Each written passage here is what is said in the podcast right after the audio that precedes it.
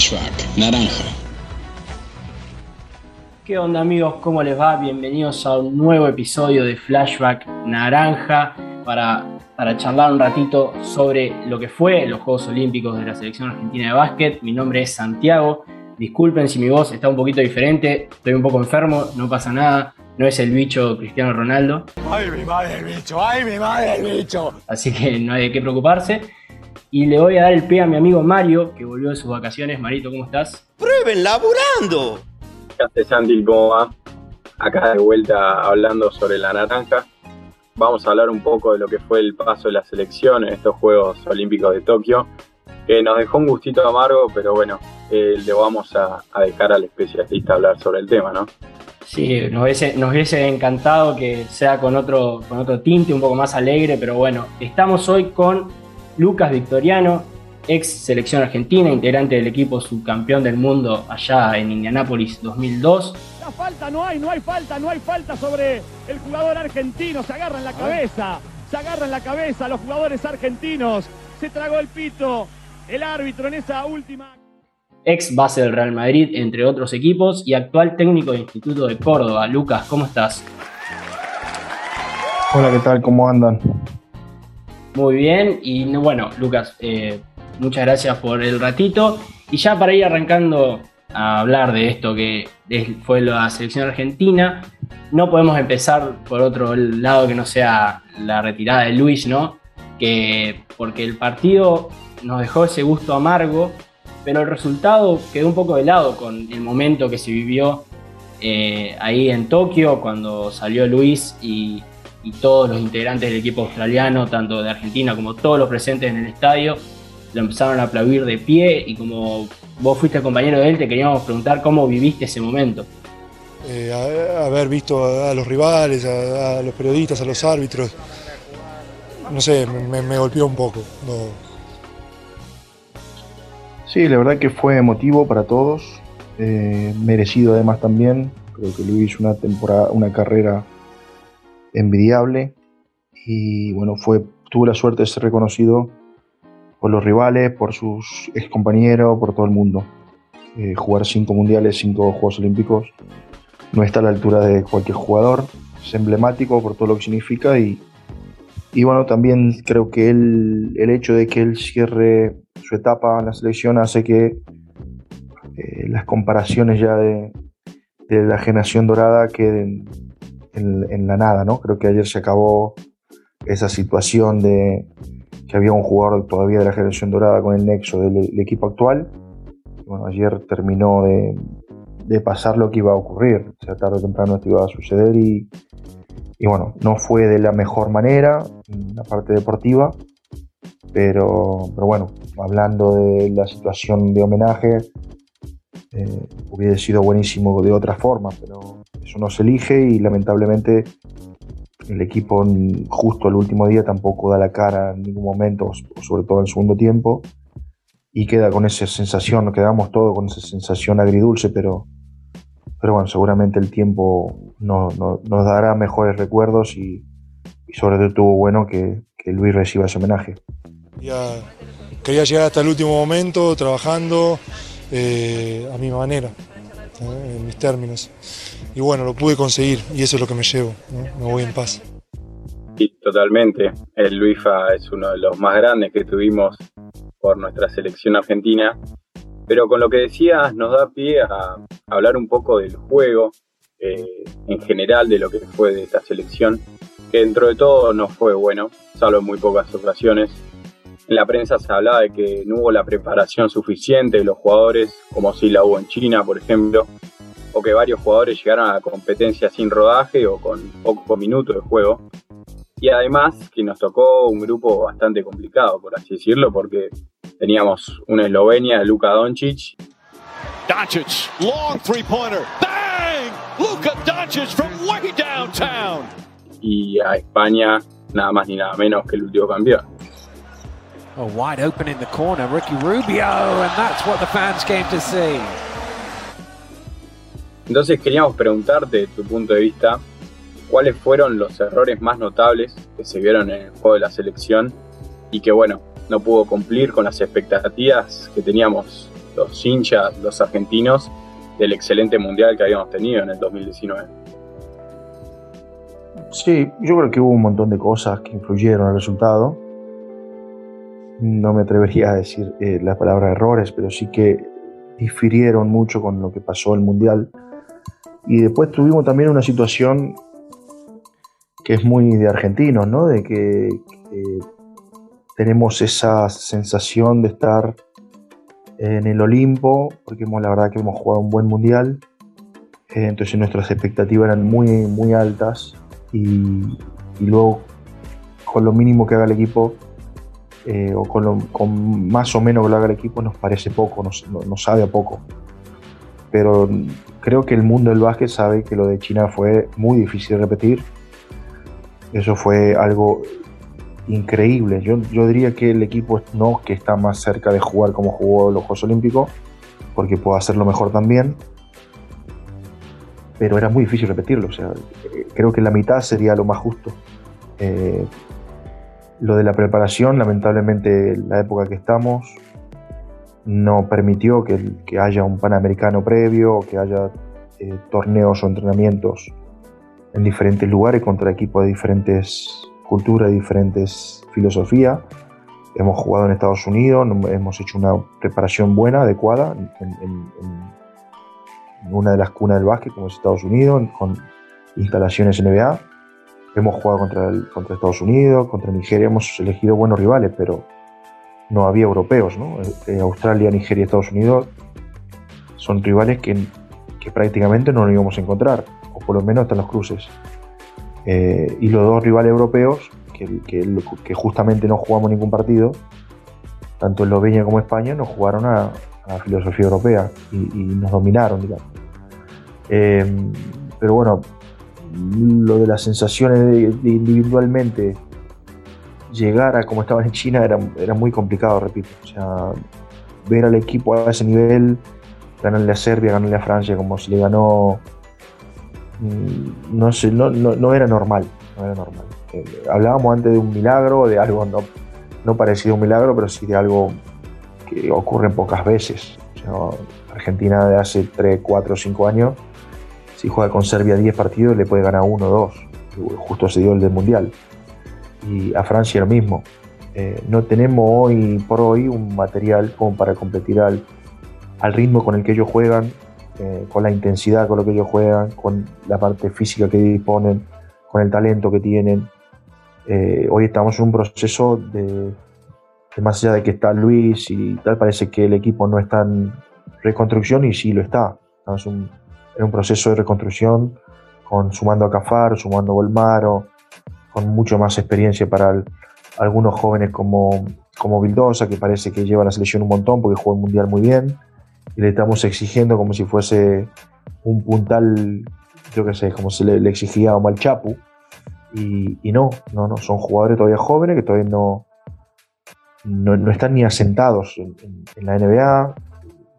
Lucas lleva dos o tres temporadas en, Europa haciéndolo bien, pero todavía no lo dominó Europa, como, como en su momento lo dominaba Luis Escola, Chapu Nocioni, como lo hizo Manu Ginobili, como jugó Fabricio Berto, o sea, eh, el tipo este de equipo es, creo que está en un momento pleno de, reconstrucción y de crecimiento individual y bueno, eso hizo que, que el equipo no llegue de la mejor manera. Gaby con COVID, eh, Pato Barino con problemas de lesión, eh, Facu con 100 partidos en, las piernas. Hubo muchas cosas en las que uno puede hoy pensar, pero eso de la inactividad no creo que es una excusa válida porque hay muchos jugadores eh, de la NBA que llevan tres o cuatro meses también parados, igual que, muchos argentinos. Por ejemplo, Ricky Rubio. Eh, entonces no, no, no, no, lo veo como excusa. Sí que, las formas de jugar nunca se encontraron, ni en el amistoso ni en el torneo, salvo con Japón, que es un rival que con todo mi respeto, que no, están ni en el primer ni en el segundo escalón de los mejores del mundo, eh, con lo demás no pudimos competir. Y esa es la, la, realidad hoy por hoy. Nosotros no, no, tuvimos, primero nos enfrentamos con dos super equipos como España y Eslovenia. ganamos el partido que teníamos que ganar y perdemos contra el que en la previa FIBA puso como el candidato al oro, que es Australia. Sí, sí, queda esa sensación de que Argentina contra los rivales más difíciles, como hablaba Mario de Eslovenia, España y ahora lo último con Australia, eh, quedó esa sensación como que estamos un escalón atrás. Y porque hay equipos mejores que el nuestro, punto. Pero bueno, yo digo que hay que poner un poco en, perspectiva y que Argentina sigue estando en la elite porque llegó a los, Juegos Olímpicos, eh, quedaron eh, históricos afuera como Serbia o Croacia, ni hablar de Brasil también estuvo a las puertas pero no llegó. Entonces como que poniéndolo en perspectiva, el juego fue malo o no se jugó como nos hubiese querido, nos, hubiese gustado a todos, pero creo que es importante rescatar eso. Porque él es muy buena persona, muy generoso. Y ya hablando del partido con Australia, vos hoy nombrabas el segundo tiempo como claramente un muy mal rendimiento argentino, muy bajo, que no pudo encontrar su juego. ¿Cuál crees que fue el momento, el, momento de quiebre, donde vos dijiste acá ya no los agarramos más y, no hay vuelta atrás, ya perdimos el partido? No, el segundo cuarto. Cuando nosotros el primer cuarto lo jugamos a nuestro ritmo, bien, muy difícil de sostener porque no, no tenemos biotipo para jugar así, menos si queremos involucrar a Luis en el juego, no se puede jugar a posiciones muy cortas. Eh, entonces era una contradicción en ese sentido. Y cuando bajamos el ritmo, que no fue el primer, primer cuarto, en el segundo ya se notaba que la tendencia había cambiado, que, al ritmo que estábamos jugando le favorecía a Australia y que tarde o temprano eh, físicamente teníamos que aguantar y que era muy difícil.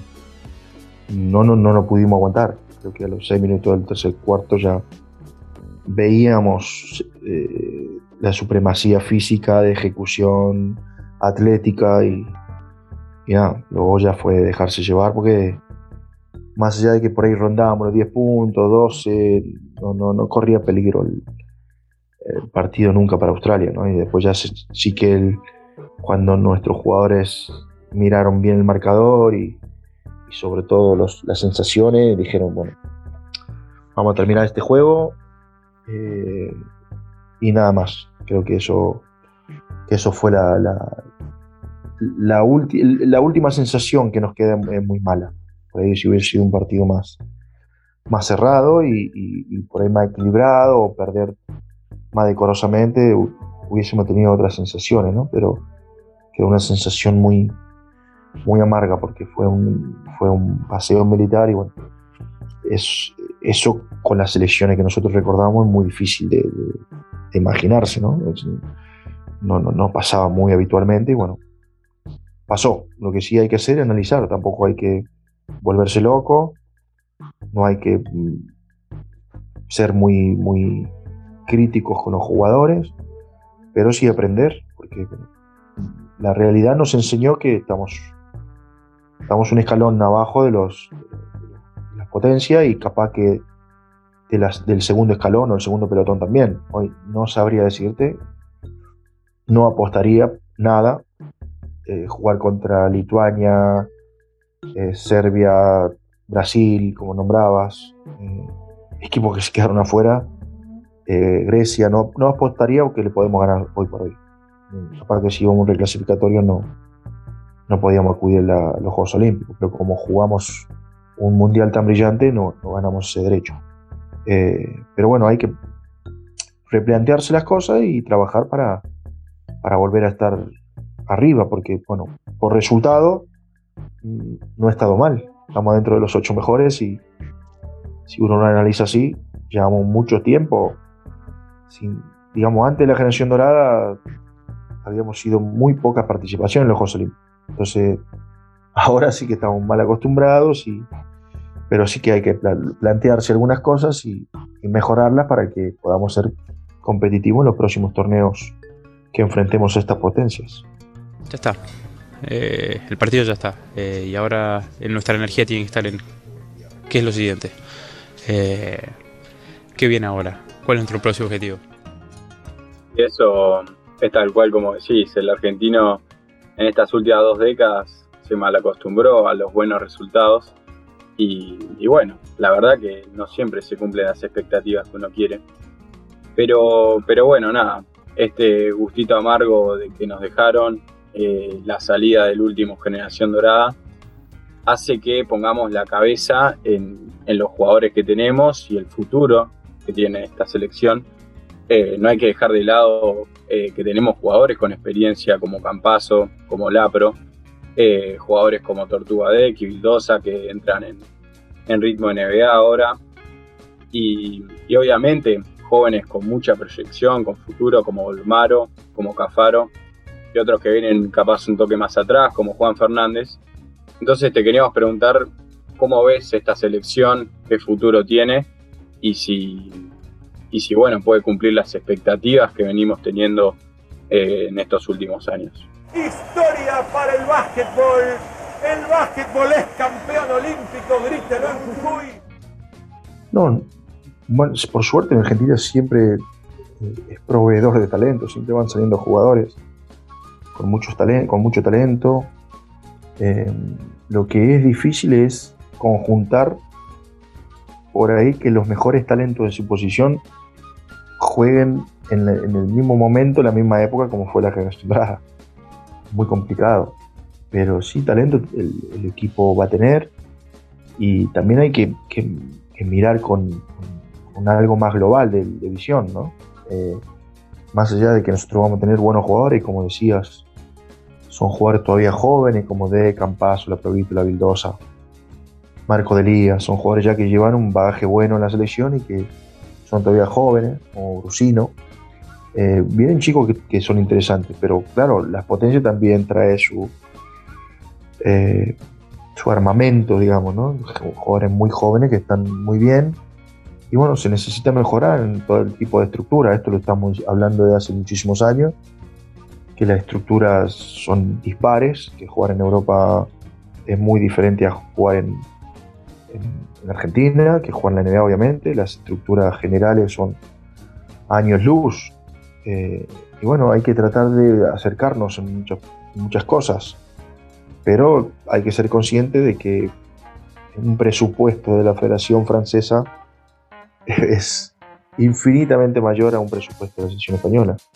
Entonces, en algún momento cuando vas a la carrera de auto, ves la parrilla en qué posición salís, económicamente te das cuenta del mérito que tiene la selección argentina hace 20 años de estar compitiendo carreras contra las mejores marcas del mundo. Entonces, hay que hacer un análisis global y, más allá del talento que podamos tener, hay que mirar también el desarrollo, la, estructura, la infraestructura, el crecimiento y potenciarlo. No, no, no creo que nos alcance con lo que está haciendo y que bastante se hace, ojo, ¿eh? es, una crítica más constructiva de la realidad que, una crítica negativa. Eh, hacemos mucho con poco y bueno, hay, hay que tratar de, tratar de eh, hacer más con más. Y, bueno, ojalá se pueda en un futuro con alguna política deportiva, con mejores eh, prestaciones en, los clubes, que son el alma de todos los jugadores y de los equipos. Tratar de, no solo ayudarle como le están ayudando con, algunos subsidios pequeños que no nos sirven solamente para subsistir, sino que, haya verdaderos planes de entrenamiento de, alto, para atletas de alto rendimiento. Eh, pero ojalá podamos crecer, no solamente en el básquet, sino en, en los deportes en general. Los Juegos Olímpicos siempre son una vidriera y una, exposición para que nos demos cuenta de cómo hacen los atletas muchas veces para ir a competir, no solamente el básquet, repito. Eh, y que bueno, que, siendo argentino y siendo tan exigente como somos con los deportistas y tan críticos que somos, podamos darle mejores herramientas para poder competir mucho mejor. Haciendo un poquito hincapié en lo que vos decías de los clubes, también creo yo que de una, una buena organización desde nuestra Liga Nacional, eh, que mantenga un formato, que, tenga mejor visibilidad, mayor apoyo también, creo que todo eso va a contribuir a un mejor y más fructífero seguramente futuro del, básquet argentino. Pero bueno, ya para ir cerrando, eh, mañana tenemos, mañana jueves, tenemos las semifinales eh, de los Juegos Olímpicos y ya el sábado la final. Por eso te queremos preguntar eh, por quién apostás, si es por la Eslovenia de Doncic o por Estados Unidos, capaz algún batacazo de Francia o Australia. ¿Cómo, cómo ves estas semifinales olímpicas? Eh, bueno, candidatos para ganar, Estados Unidos y, Francia sería el candidato. El batacazo sería de Eslovenia. Eh, por corazón quiero que, gane Eslovenia, me, me cae mejor, me parece que el juego, el juego que están desplegando se lo merece pero va a ser muy duro. Francia está en un momento, además de muy bueno jugando, tiene una madurez importante en los juegos, en los jugadores claves. Em, pero bueno, si lo, si lo pienso con la cabeza, creo que va a ser Estados Unidos-Francia la final. Si lo pienso con el corazón, quiero que sea Estados Unidos-Eslovenia. Pero no creo que se le escape a Estados Unidos.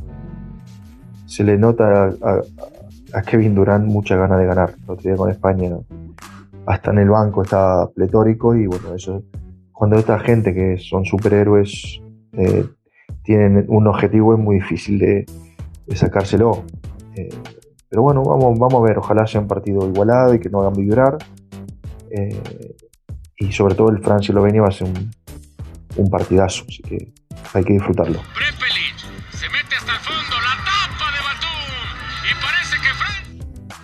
¿Y Lucas te vas a levantar o lo mirás en diferido después a los partidos? No, prefiero verlo directo, pero depende. Ahora empezamos a entrenar y. Claro. Y depende. Pero, pero prefiero verlo en directo.